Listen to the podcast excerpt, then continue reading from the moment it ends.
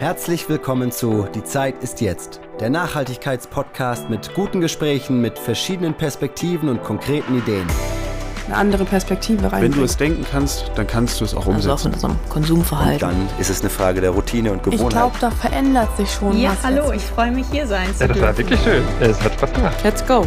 Ein Podcast von Katja Fittinghoff. Im Gespräch mit Menschen, die Veränderungen umsetzen, die uns Mut machen und mit konkreten Ideen inspirieren. Ja, dann haben wir heute in gewisser Hinsicht eine Premiere, Katja. Und zwar deswegen, weil wir das erste Mal in dem Podcast Die Zeit ist jetzt die Situation haben, dass ich jetzt mit einer waschechten Politikerin im Austausch bin. Und da freue ich mich sehr drüber. Ganz herzlich willkommen heute an Katja Dörner, die Oberbürgermeisterin in Bonn. Herzlich willkommen, Katja. Ganz herzlichen Dank. Ich freue mich auch und bin sehr gespannt. Ja, ich auch, weil diese Perspektive aus PolitikerInnen-Sicht eine durchaus ist, die sehr häufig in unseren Podcast-Folgen schon angesprochen wurden, allerdings eben nicht direkt mit einem Ansprechpartner oder einer Ansprechpartnerin. Und ich habe durch deinen Twitter-Account bin ich ein bisschen durchgegangen und habe dann gesehen, dass du im Herbst 2020 dich eben verabschiedet hast aus deiner Berliner Zeit und gewechselt bist dann nach Bonn als Oberbürgermeisterin und damals gesagt hast, jetzt heißt es, sich zu sortieren, Berlin bye-bye zu sagen und loszulegen für ein klimaneutrales, sozial gerechtes und nachhaltiges Bonn. Und da habe ich gedacht, das ist die beste aller Grundlagen, um dich mal zu fragen, was bewegt dich denn zum Thema Nachhaltigkeit? Vielleicht erstmal ganz persönlich und dann eben auch in deiner Funktion als Oberbürgermeisterin in Bonn. Also mich bewegt Nachhaltigkeit in einem ganz umfassenden Sinne.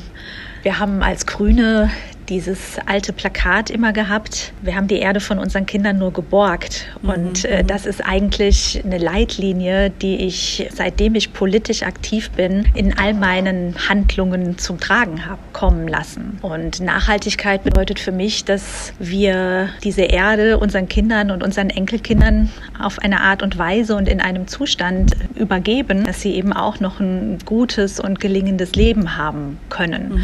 Und das ist natürlich, was Klima und Ökologie angeht, super wichtig. Es ist aber auch sehr wichtig, was beispielsweise Infrastrukturen angeht. Und deshalb betone ich das auch immer, dass Nachhaltigkeit halt sehr viele unterschiedliche Dimensionen hat, die man zusammendenken muss. Und das ist meine Herangehensweise. Und jetzt bist du ja anders als viele von uns, die sich fragen, was kann ich denn konkret tun? Jetzt bist du ja, was den Mikrokosmos Bonn anbelangt, durchaus auch in der Funktion, dass du Dinge mit auf den Weg bringen kannst. Und da können wir ja mal schauen, was sind denn so aktuelle Themen, von denen du vielleicht sagst, die sind sehr gut in Bewegung, weil wir haben ja, wenn wir global galaktisch unsere Situationen anschauen, jetzt ja die Situation, dass wir ungefähr beim 1,2 Grad Limit sind. 1,5 sollen es maximal werden, damit diese Kipppunkte, die irreversibel sind, nicht überschritten werden. Und das scheint jetzt, wenn man sich mit den Wissenschaftlerinnen und Wissenschaftlern unterhält, immer schwieriger zu werden. Und ganz häufig geht ja der Blick in Richtung Politik. Und kannst du da benennen, auf welche Art und Weise kannst du wirksam sein, um eben in diesem nachhaltigen Sinne auch etwas zu bewegen in Bonn? Also ich bin ja von der Bundesebene auf die kommunale Ebene gewechselt, weil mir im Bund immer mehr deutlich geworden ist, wie wichtig es natürlich ist, eine gute Rahmengesetzgebung zu haben. Aber die Frage, ob Klimaschutz wirklich gelingt, ja, ob Nachhaltigkeit wirklich gelingt, ob die Verkehrswende wirklich gelingt, die entscheidet sich auf der kommunalen Ebene. Und das ist jetzt auch meine Erfahrung in fast zwei Jahren Oberbürgermeisterin, dass wir in all diesen Bereichen auf der kommunalen Ebene sehr viel bewegen können. Und in Bonn ist insbesondere im Bereich Verkehr aktuell sehr viel los und ist auch schon sehr viel passiert, dass wir in den eineinhalb Jahren eine Veränderung geschafft haben, weg von einer doch sehr stark am Auto orientierten Verkehrspolitik. Also das ist auch in Bonn in den letzten Jahren und Jahrzehnten so gewesen, dass es eine am Auto orientierte Verkehrspolitik gab und Fahrradfahrer oder Fußgänger, Fußgängerinnen wurden bestenfalls mal mitgedacht. Und das haben wir wirklich äh, vom Kopf auf die Füße gestellt und orientieren uns jetzt an den Verkehrsträgern, die das Klima nicht belasten. Und da haben wir eine ganze Reihe von Maßnahmen gemacht, was durchaus auch immer mal wieder zu Diskussionen führt. Na, das glaube ich gerne, weil man sagt ja nicht umsonst, das Auto ist des Deutschen liebstes Kind und wir haben eine ganz starke Autolobby und eine Welt eben der ja, Autoproduktion auch in Deutschland. Wie gelingt es euch, durchaus so etwas wie eine Beeinflussung der öffentlichen Meinung dahin zu bekommen, um solche vielleicht für einige auch ungewohnte oder unliebsame Aktivitäten auch durchzubringen? Also da haben wir durchaus auch viel dazugelernt in den letzten Monaten. Das hat auch nicht von Anfang an immer optimal geklappt. Klappt jetzt wahrscheinlich auch mhm. nicht optimal, aber wir haben viele Erfahrungen gesammelt. Mhm. Sehr wichtig ist, frühzeitig sehr transparent zu kommunizieren. Wir haben auch beispielsweise angefangen, Videos zu machen, in dem ich unmittelbar oder auch Mitarbeiterinnen, Mitarbeiter aus der Stadtverwaltung vor Ort erklären, welche Maßnahme machen wir jetzt, warum machen wir das, Spaß. Ich hatte das große Glück, dass wir in Bonn den Radentscheid hatten, also eine Initiative, die 28.000 Unterschriften gesammelt hatte, mhm. um darauf hinzuwirken, dass es eine bessere Radinfrastruktur in Bonn gibt. Also es gibt für dieses Thema Mobilitätswende tatsächlich eine große Unterstützung. Ah, okay. Es ist aber extrem wichtig, im Austausch und in der Kommunikation mit den Bonnerinnen und Bonnern zu sein. Mhm. Und darüber liegt natürlich dieses ganze große Thema Klimakrise, Anpassung an die Folgen der Klimakrise. Mhm. Und da haben wir beispielsweise in Bonn einen ganz großartigen Prozess. Ich habe ja viele schwierige Baustellen geerbt, ich habe aber auch wirklich tolle Dinge geerbt. Und das ist dieser Bonn for Future Prozess, den der Stadtrat mal, glaube ich, fast einstimmig beschlossen hat. Ein Prozess mit der Zivilbevölkerung, aber ganz nah verknüpft mit der Stadtverwaltung, wo die Bürgerinnen und Bürger selber eingebunden sind, Ideen einzuspeisen, wie wir bis 2035 klimaneutral sein können. Und da spielt der Verkehrsbereich eben auch eine große Rolle. Und da nutzen wir so den wechselseitigen Austausch, unsere Ideen, aber eben auch die Ideen aus der Bürgerschaft gut miteinander abzustimmen. Mhm. Wie ist so ein Projekt aufgegleist? Weil wir haben in den letzten Folgen auch darüber berichtet, wie wir sehr stark ehrenamtlich getragen, auch in eine ähnliche Richtung denken in unserer kleinen Gemeinde. Wir sind 8000 Personen. Und wenn wir dann mal so Richtung Bonn rüberschielen und mal schauen, wie bringt ihr das denn so gut in in die Welt. Wie ist das finanziert? Wie gestaltet sich der Rahmen, dass dieses ehrenamtliche Engagement, was wir auch mitbekommen, was sehr stark da ist und eigentlich nur ein Gefäß braucht, ein Konstrukt braucht sozusagen. Wie habt ihr das aufgegleist, dass ihr dieses Ziel bis 2035 klimaneutral zu sein ganz konkret angehen könnt? Also für Bonn for Future haben wir auch finanzielle Mittel zur Verfügung gestellt, auch um eine Stelle zu finanzieren. Diese Stelle ist auch mit einer ganz tollen und sehr innovativen Person besetzt. Ja, mhm. die haben auch Sachmittel, die machen vier große Klimaforen beispielsweise.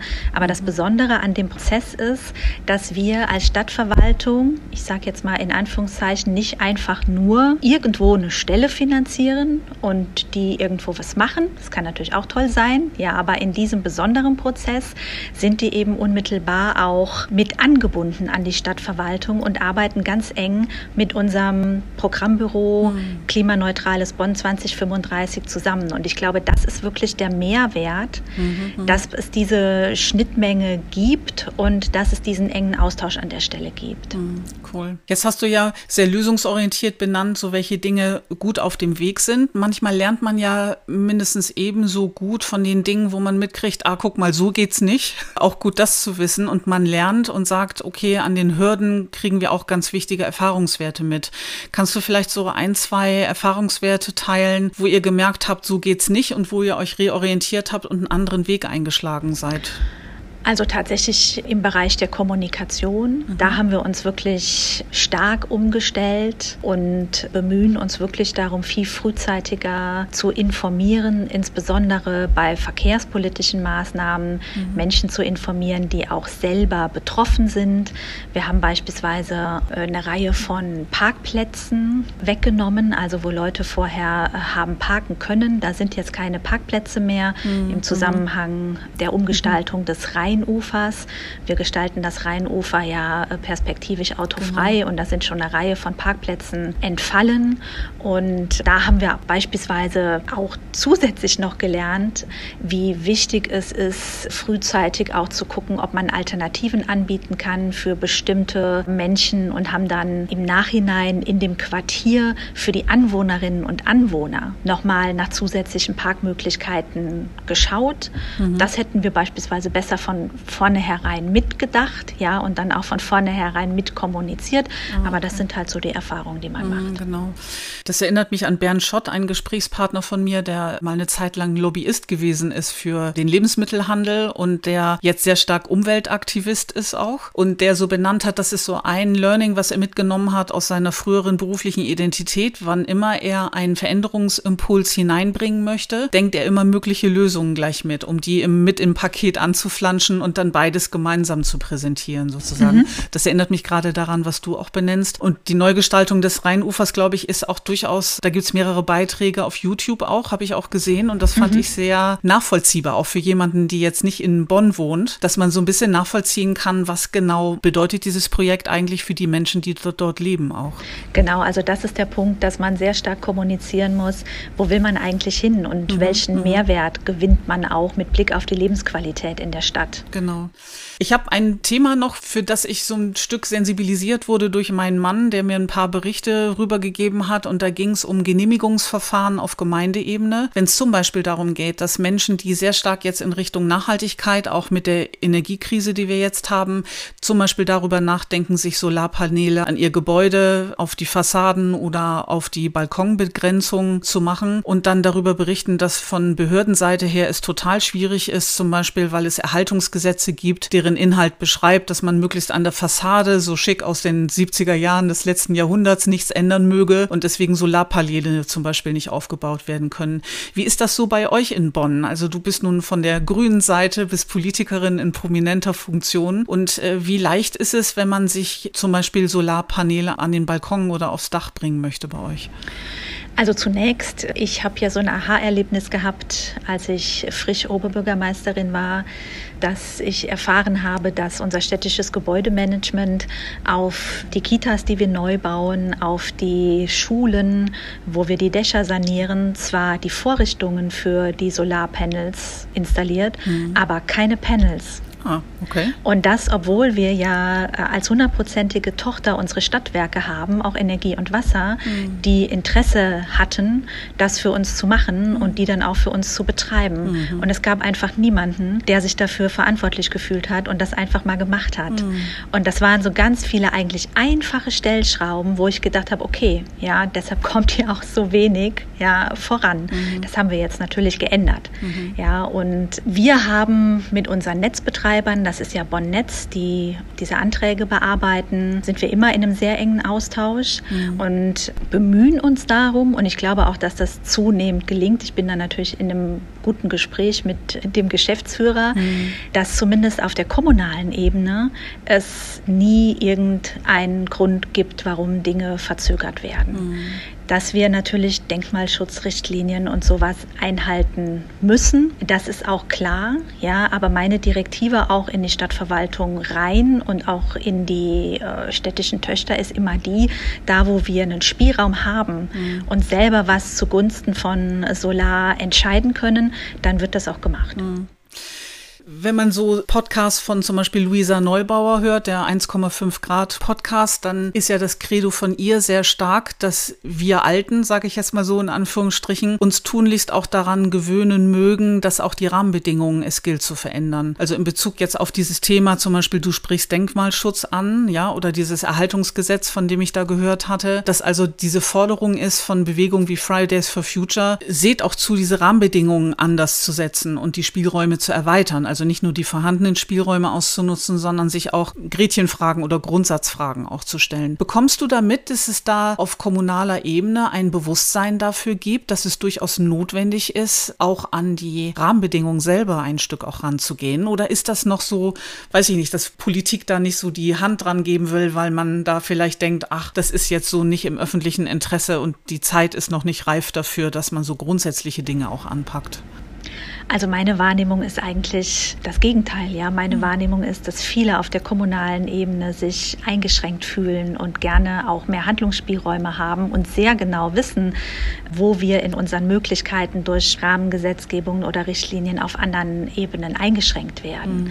Aber das wird auch transportiert. Ich bin ja auch Vizepräsidentin des Deutschen Städtetags unter anderem und wir haben eine große Diskussion über die Frage, was kann Denkmalschutz zum Klimaschutz beitragen? Mhm wo muss aber auch der Denkmalschutz sich ändern. Mhm. Und dann hatten wir eine Vorlage, die wir im Präsidium vom Deutschen Städtetag diskutiert haben unter den OberbürgermeisterInnen, die da vertreten sind und haben gesagt, das reicht uns nicht. Mhm. mhm. Also da muss noch mehr kommen. Also da gibt es schon ja. eine sehr große Diskussion. Ja, Bonn ist auch Teil in dem mittlerweile ja sehr großen Städtenetzwerk. Ich glaube, es sind fast 200 mittlerweile, die beispielsweise sagen, in der Verkehrspolitik, liebe Bundesregierung, gib uns endlich mal ein bisschen Beinfreiheit, mhm. ja, damit wir mehr entscheiden können. Tempo 30 ist da so ein, mhm. ein Thema, mhm. ja, mhm. Äh, wo wir sagen, das können und das wollen wir selber entscheiden. Und das hat ja auch viel mit Klimaschutz und mhm. Lebensqualität in der Stadt zu tun. Und ist ein gutes Beispiel eben auch für die Veränderung von Rahmenbedingungen dann dabei. Genau. Ja. Wenn wir den Raum jetzt mal ganz groß machen und du einfach die Möglichkeit hättest, noch so ein, zwei Sachen zu benennen, von denen du sagst, die sind dir wichtig, weil du meinst, die haben wirklich das Potenzial, einen positiven Beitrag zu leisten in Richtung Klimaneutralität und Nachhaltigkeit. Gibt es da noch irgendwie ein, zwei Aspekte, die du gern benennen möchtest? Also mir ist sehr wichtig, dass wir gerade in der Stadtverwaltung Bonn, aber auch mit externer Unterstützung einen eigenen ähm, Klimaplan entwickeln.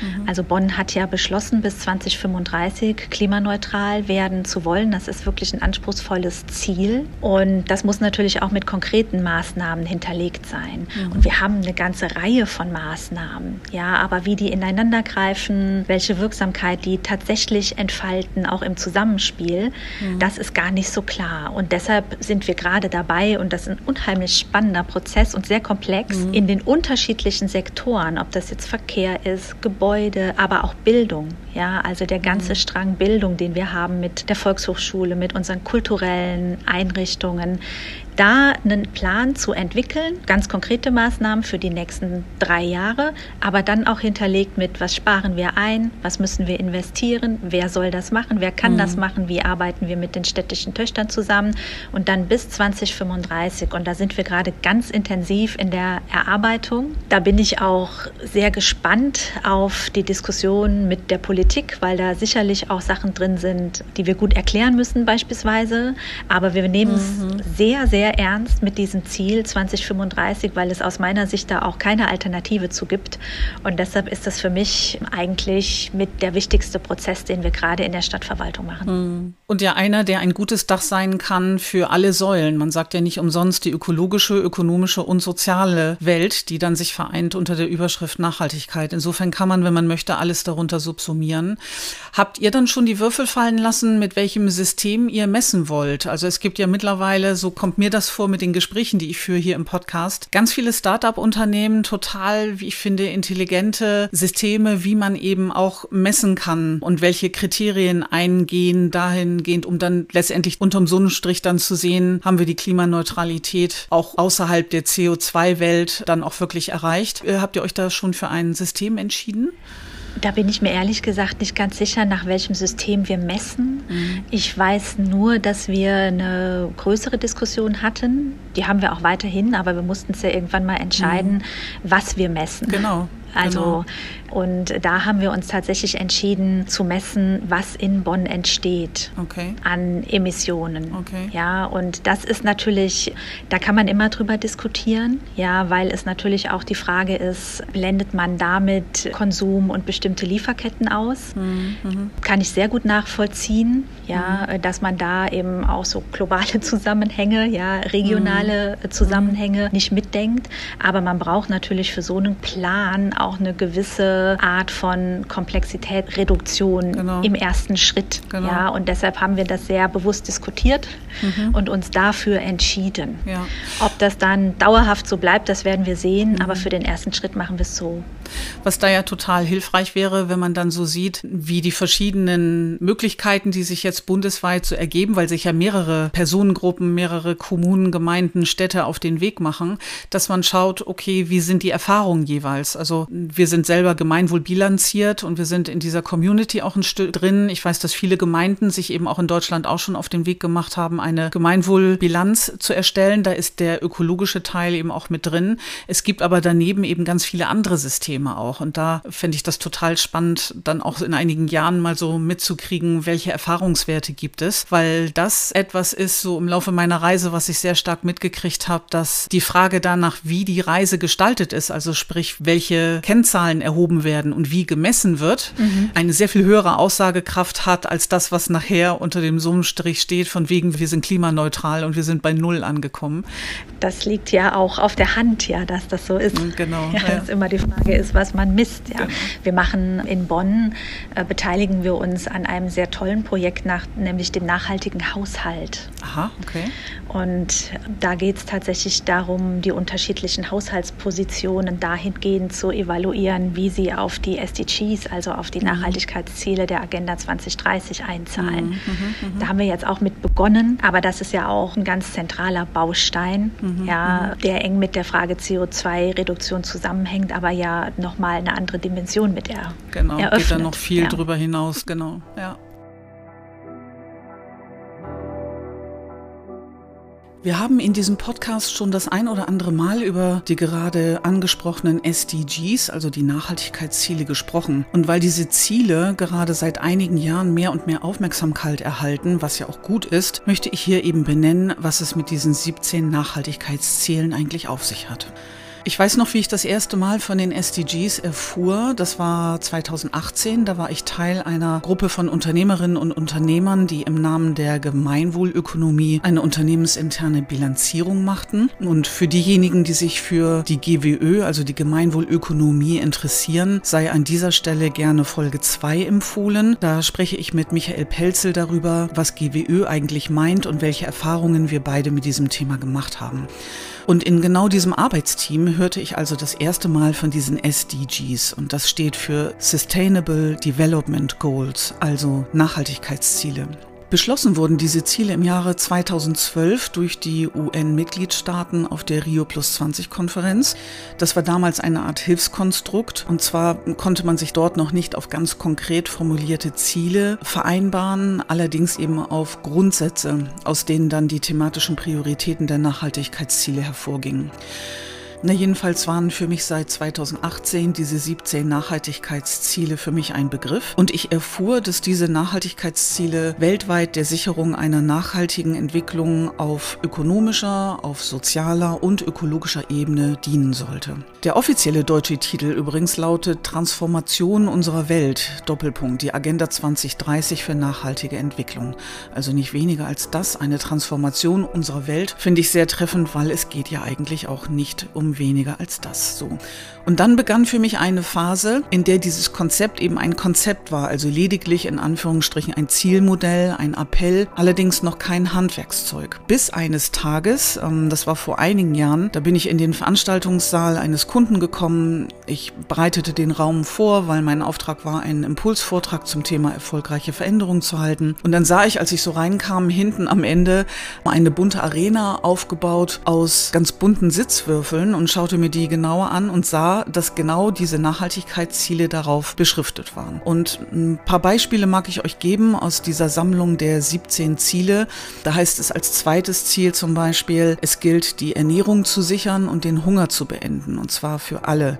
Das sind jetzt Kurzformen, die ich jetzt hier benenne. Oder an fünfter Stelle, fünftes Ziel, die Gleichstellung der Geschlechter. Äh, Nummer sieben, nachhaltige und moderne Energie und der Zugang zu bezahlbarer, verlässlicher und zeitgemäßer zeitgemäßer Energie. Nummer 12, nachhaltige Konsum- und Produktionsweisen. Nummer 13, Sofortmaßnahmen ergreifen, um den Klimawandel und seine Auswirkungen zu bekämpfen. Und an den Wänden dieses Veranstaltungsraums waren dann auch Plakate aufgehängt, denen man sehr gut entnehmen konnte, wie man ganz praktisch mit diesen Zielen arbeiten konnte. Und das war für mich eine wunderbare Möglichkeit, ein sehr gutes Beispiel mitzukriegen, wie das eben jetzt nicht nur eine Beschreibung auf der Appellebene ist, sondern sehr wohl diese Ziele auch zu einem Handwerkszeug werden können.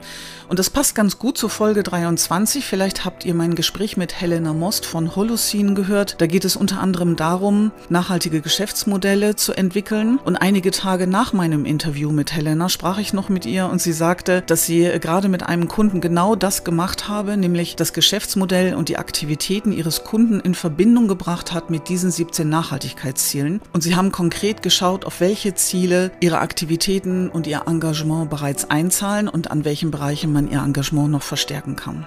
Und genau das wäre eine konkrete Anregung für uns alle, hier aktiv zu werden. Und zwar in welcher Rolle und in welcher Verantwortung wir auch immer unterwegs sein mögen, ob als Unternehmensberaterin oder eben auch als Bürgermeisterin.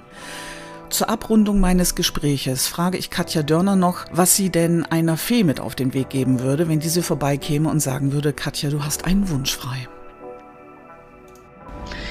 Ich würde der Fee mit auf den Weg geben wollen, dass die Bonnerinnen und Bonner die Klimakrise wirklich sehr ernst nehmen und zwar in der Breite der Stadtgesellschaft. Ich glaube, dass sehr, sehr viele das tun, aber in manchen Bereichen gibt es da sicher auch noch so Entwicklungsbedarf, ja, und dass man auch erkennt, dass die Erkenntnis dann auch zu einem Handeln führen muss mhm, mhm. und dass wir dann gemeinsam wirklich als Stadtgesellschaft richtig enthusiastisch da dran gehen und beispielsweise den Klimaplan gemeinsam umsetzen mhm.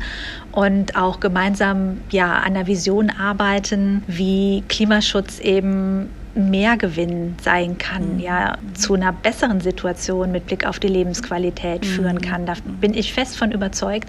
Und wenn mir das gelingen würde, das in die Breite der Stadtgesellschaft zu vermitteln und die Fee würde mir dabei helfen, dann wäre ich der sehr dankbar die ist an deiner Seite und dann bildet ihr ein gutes Team, dann diese Energie dann auch so mehr nach vorne zu bringen. Dann wäre es so, dass ich dir ganz herzlich Danke sage für dieses Debüt, dass ich so ein bisschen mit der politischen Perspektive auch in den Austausch habe gehen können und sage jetzt erstmal ganz herzlichen Dank, Katja, dass wir dieses Gespräch haben führen dürfen. Vielen Dank. Es hat auch Spaß ja, gemacht. Das fand ich auch. Super. Das war der Nachhaltigkeitspodcast. Die Zeit ist jetzt. Ein Gespräch über aktuelle Veränderungsthemen und konkrete Ideen für unsere Zukunft. Eine Produktion von KV&P Unternehmensberatung.